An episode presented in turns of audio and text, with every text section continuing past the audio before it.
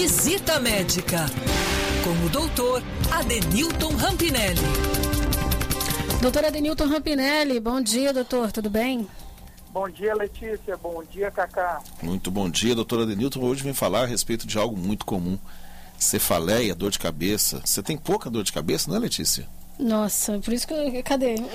A Zaldina passou pro, pro Vinícius hoje de manhã. E a minha primeira pergunta, depois a gente vai entrar na parte mais técnica, doutor, em relação a cefaleia. A minha primeira pergunta, até porque eu também, assim como Letícia, me automedico demais em relação à dor de cabeça, é essa. Todo mundo se automedica com, uh, quando tem algum problema de cefaleia, de dor de cabeça. Qual o risco disso, doutor? Vamos lá, Cacá. Como você mesmo disse, é um sintoma muito comum em várias doenças. E o que é mais importante a gente entender é que, na, na grande maioria das vezes, são sintomas de doenças talvez é, mais leves, que a gente chama, rotineiros, uma cefaleia ou uma dor de cabeça comum, mas pode ser um sinal de alerta também de algo, de algo mais grave. Então é isso que a gente tem que começar a entender. Então essa questão da automedicação existe um risco sim, mas a gente tem que conversar, né? O paciente tem que conversar com o seu médico, fazer esse acompanhamento. Ele tem essas dores de cabeça, essa cefaleia que a gente chama de forma repetida, ele vai conseguir entender se o padrão está mudando ou não. E aí se automedicar. Mas agora, de primeira, a primeira dor de cabeça, a primeira crise de enxaqueca, ele já se automedicar, daí não é uma boa ideia, a gente não recomenda. Ontem, durante a nossa conversa aqui com a nutricionista, a doutora Denilton, é, chegaram participações de ouvintes né, dizendo o seguinte: olha, se eu ficar sem meu café da manhã, ela estava falando a respeito de alimentos que dão energia ao organismo, né? Se eu ficar sem meu café da manhã, ou melhor, sem o café, sem o café me dá uma dor de cabeça danada. O que, que é isso, doutor? Por que, que isso acontece?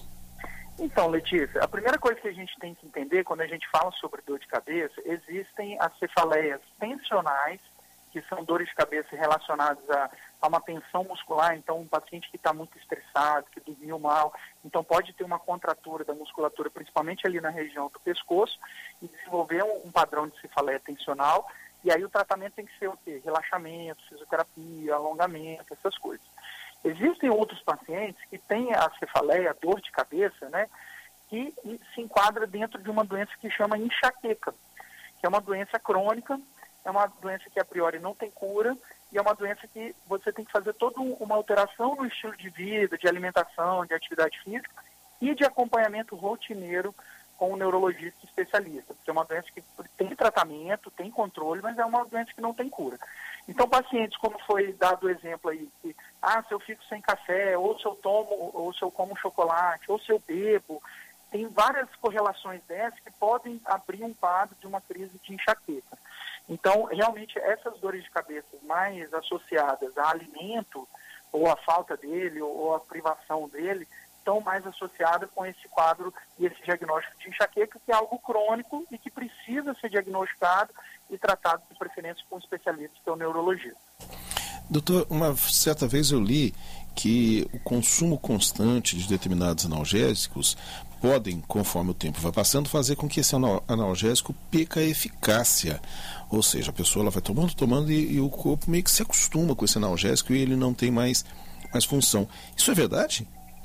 Então, Cacá, para qualquer, qualquer tratamento de dor, a gente tem um, a gente tem um limiar e se você é, é, tem esse limiar é, suprimido, então, por exemplo, você começa a tomar analgésicos e aí por doses repetidas e o mesmo analgésico, entre aspas, o seu organismo acostuma, fica né, com esses receptores saturados ali e você não vai ter o efeito que você teria. Então, o analgésico, né, o remédio que tira a dor, se você usa ele de forma crônica, pode sim acontecer isso. Por isso que é importante, principalmente os pacientes que têm esses casos de enxaqueca, que são dores de cabeças crônicas, que se repetem, que têm crise, é importante fazer um acompanhamento médico para, em vez de usar apenas remédio para tirar dor, utilizar medicamento e tratamento para evitar que abra um quadro de dor.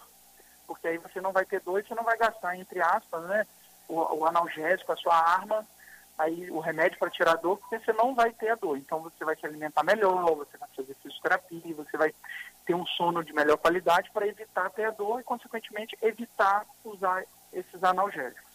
Doutor, tem pergunta aqui de ouvinte que vai bem de encontro que o senhor acabou de falar aqui sobre enxaqueca. O Fernando pergunta o seguinte, doutora Denilton, ah, qual, com que constância né, a dor de cabeça ela deve permanecer? Ela pode ser considerada já como um quadro de enxaqueca? Então, na maioria das vezes, a enxaqueca é muito, é muito associada ao sexo feminino, né?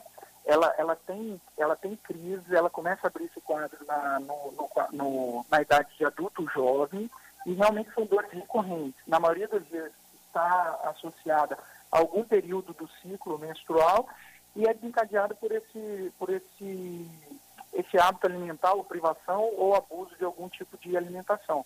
Mas são dores de cabeça recorrentes. Então, a cada mês ele vai ter uma ou duas crises. Então, quando tem esse padrão muito bem definido, a gente começa a pensar num quadro de enxaqueca.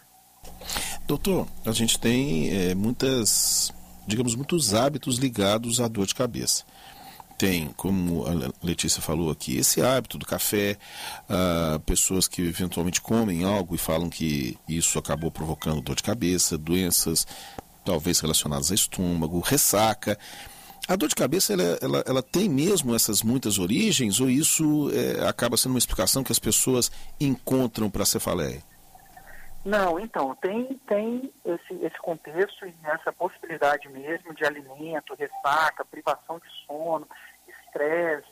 Isso tudo pode é, realmente desenvolver um quadro de, de cefaleia, mas o mais importante dentro da. Quando a gente fala de dor de cabeça, é entender quando essa dor de cabeça é uma dor de cabeça comum, que a gente fala, né, que pode estar associada aí a uma ressaca, uma privação de sono, quando essa dor de cabeça tem um padrão recorrente, que provavelmente pode ser uma enxaqueca, e o principal é a gente não é, minimizar alguns tipos de dor de cabeça. Por quê? A dor de cabeça também pode ser sinal de algo grave, pode ser sinal, por exemplo, de uma meningite, pode ser sinal de um AVC, né, o derrame. Então, isso tudo a gente tem que começar a entender também esses sinais de alerta da dor de cabeça. Tá certo, então, e como o senhor falou, tem a Adriana aqui, rapidamente a gente vai a participação dela.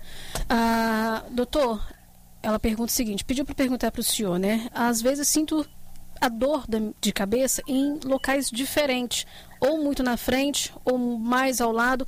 Isso, isso, ela pergunta, né? O que, que isso pode significar? Isso realmente, eu já vi algumas pessoas falando, doutor, e algumas, alguns indicativos até de médico, né? Se a dor é mais na parte frontal, se é mais na nuca. O que, que isso é, é, representa? O que, que isso, isso significa? Então, a localização da dor na cabeça e o tipo de dor, se é em aperto ou em pontada, faz com que a gente tenha dados para determinar se isso é uma dor de cabeça, uma cefaleia comum, se é uma cefaleia tensional, se é uma enxaqueca. Então, por exemplo, aquelas dores de cabeça que estão mais associadas na parte posterior e que você sente um endurecimento daquela musculatura ali da nuca, tudo, geralmente são cefaleias que a gente chama de tensionais. Dores de cabeça que são em aperto, parece que tem algo espremendo a sua cabeça, e aí você começa, e você pode ter até a aura, que a gente chama, que é ver uns vagalumezinhos, isso é um tipo de dor de cabeça muito associada com uma enxaqueca. Aquela cefaleia que é mais do, do, lado, assim, um pouquinho em cima da orelha, na região temporal, que a gente chama, pode ser um quadro de uma cefaleia comum, privação de sono, ou, ou a própria ressaca. Então, esse tipo de localização e tipo de dor também, também faz com que a gente dê o diagnóstico ou não. E, e, assim, vale muito a pena, Letícia, a gente deixar um recado que é o seguinte, a dor de cabeça, quando ela vem associada a desmaio, perda de consciência, crise convulsiva ou um vômito sem precedente de náusea, que é o, o vômito de em jato que a gente chama, aí a gente tem que botar uma pulguinha atrás da orelha e levar esse paciente direto para o hospital, porque pode ser algo mais grave mesmo. Então, crise convulsiva, rebaixamento do nível de consciência ou um vômito sem precedente, sem precedência né, de, de náusea, são sinais de alerta que pode ser um derrame, um meningite, alguma coisa mais grave. Doutor, olha, muito obrigada mais uma vez por sua participação aqui, esclarecendo para a gente, com, para os nossos ouvintes também, ah, os nossos né, fatores aí envolvendo a medicina. Muito obrigada, doutora Denilton. Até semana que vem. Obrigado e bom dia a todos. Bom dia.